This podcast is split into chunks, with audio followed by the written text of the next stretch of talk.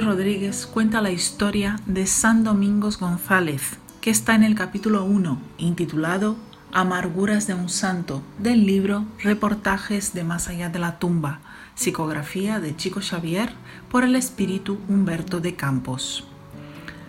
El autor narra que en el plano espiritual, en una tertulia, hablaban sobre la mejor manera de cultivar la oración, cuando el tema tratado eran los falsos santos.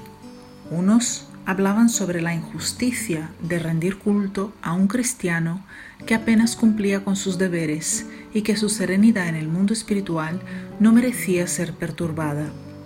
Otros decían que entre los canonizados son pocos los que llegaron a la cima de las virtudes, hasta que uno de los presentes empezó a contar la historia de San Domingos González. Domingos era un hombre excepcionalmente inteligente y por eso ascendió rápidamente en la jerarquía de la Iglesia.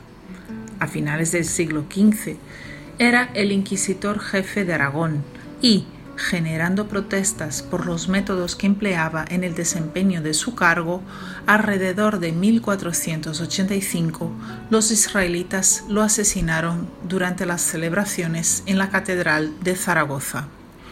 El santo despertó en el mundo espiritual perturbado por lo que había hecho cuando era inquisitor y fue canonizado en ceremonia que estuvo obligado a presentarse. Él era como un mendigo y las ostentaciones de la ceremonia lo convertían en un ser aún más amargado. Y con el título de santo se le encrudecían los padecimientos la familia consanguínea y sus amigos más íntimos dejaron de trabajar bajo la excusa de que eran favorecidos por el santo. Domingos empezó a recibir apelaciones imprudentes de sus devotos.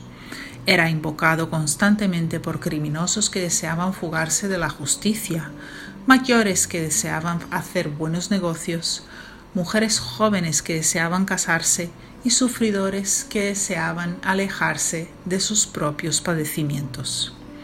Aquel santo amargado estaba preso a la tierra.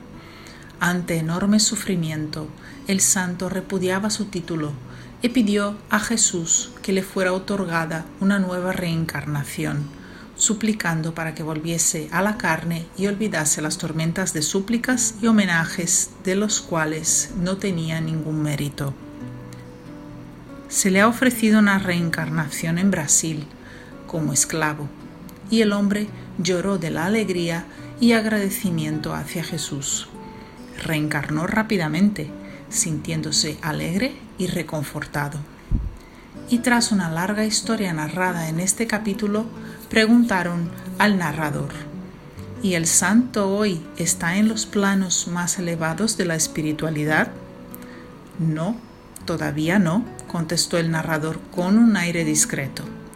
Domingos ha tenido vidas sucesivas en Brasil y hoy sigue ahí, esforzándose por su redención espiritual, guardando instintivamente el más terrible recelo en llegar a las esferas invisibles con el título de santidad. Una historia intensa que nos hace reflexionar cuán amarga es la experiencia de recibir una devoción tan inmerecida que es preferible escoger el hogar de la esclavitud a las ostentaciones y comodidades de la iglesia. Que Jesús esté con todos vosotros y hasta el próximo episodio de Café con Espiritismo.